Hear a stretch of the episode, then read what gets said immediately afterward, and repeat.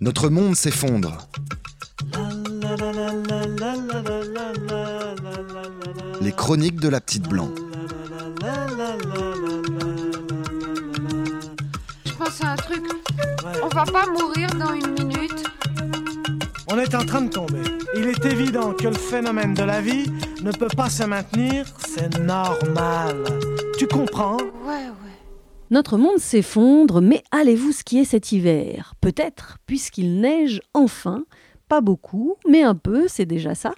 Il était temps car les Alpes connaissaient une sécheresse historique. Un peu partout, les niveaux des cours d'eau étaient au plus bas, et chez nos voisins aussi. Par exemple, à Cologne, le Rhin avait atteint fin octobre son plus bas niveau depuis un siècle, 77 cm. C'est pas beaucoup. Chez nous, le lac d'Annecy était lui aussi à son niveau le plus bas depuis 1947 cette fois. Et des mesures de restriction d'eau étaient en place dans 60 départements et pas moins de 5 régions. Vous en voulez encore? Eh bien, sachez que des sources d'altitude se sont taries pour la première fois de leur vie.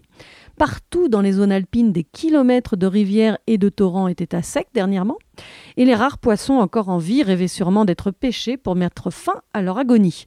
Dans l'eau et sur terre, les animaux souffraient d'autant plus que le peu d'eau disponible était très concentré en pollution. Alors en toute logique, on est en droit de se dire que les dirigeants, alertés par ces informations, ont pris la mesure de cette situation catastrophique. Eh, mais c'est sans compter leur énorme capacité à nous emmener dans le mur. Laurent Vauquier et les républicains en tête quand il s'agit d'assécher les Alpes. Car qu'a fait Laurent Vauquier, président de la région Auvergne-Rhône-Alpes Eh bien, il a débloqué des dizaines de millions d'euros qui seront dépensés chaque année pour augmenter la production de neige artificielle. On manque d'eau, mais la seule flotte qui importe à Vauquier, c'est la flotte de canons à neige pour maintenir le business des stations de sport d'hiver. Business qui, en dessous de 1500 mètres d'altitude, est voué à disparaître à court terme à cause de la hausse des températures. Encore 1 ou 2 degrés de plus, et ce sont 50% des stations qui n'auront plus d'enneigement naturel du tout. En 40 ans, les Alpes ont quand même déjà perdu 37 jours d'enneigement. Et même à haute altitude, le business des sports d'hiver devrait être remis en cause tant la pollution qu'il génère pour le plaisir de quelques privilégiés est problématique. Et face à ce constat, eh bien Vauquier encourage la neige de culture, c'est-à-dire la neige artificielle produite par des canons à neige, appelés aussi enneigeurs.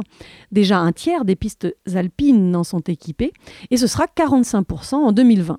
Ce qui ne devait être à l'origine qu'une solution d'appoint est devenu la solution de facilité face au changement climatique.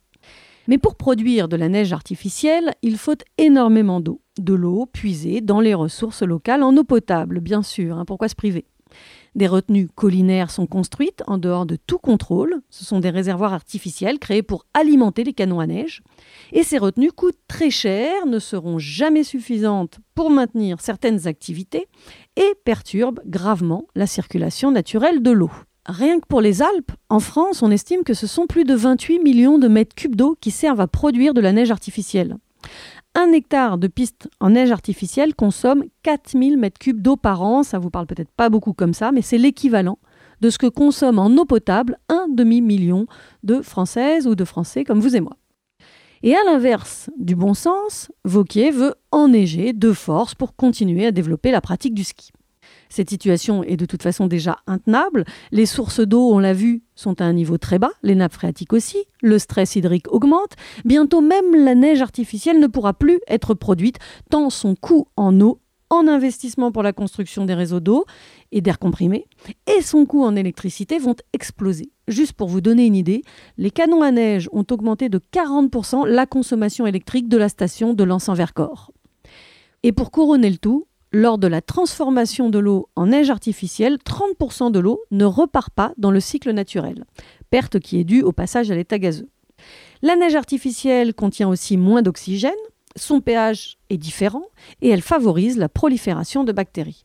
Ne parlons même pas des additifs, comme le Snowmax, parfois ajoutés sans qu'on en mesure les effets sur l'environnement et donc sur notre santé. L'an passé déjà, certaines communes avaient demandé à leur population de limiter leurs douches pour avoir de l'eau pour les canons à neige. Bientôt, on nous demandera peut-être d'arrêter de boire de l'eau pour que Laurent Vauquier puisse continuer à prendre des bains. Après tout, le pire n'est jamais impossible dans le meilleur des mondes qui s'effondre. Ouais, ça fait réfléchir. Mais oui, non, mais bien sûr, ça fait réfléchir maintenant. Mais à quoi? Si une étincelle, ça explose. C'est normal. La la la la. La la la la la la la la la la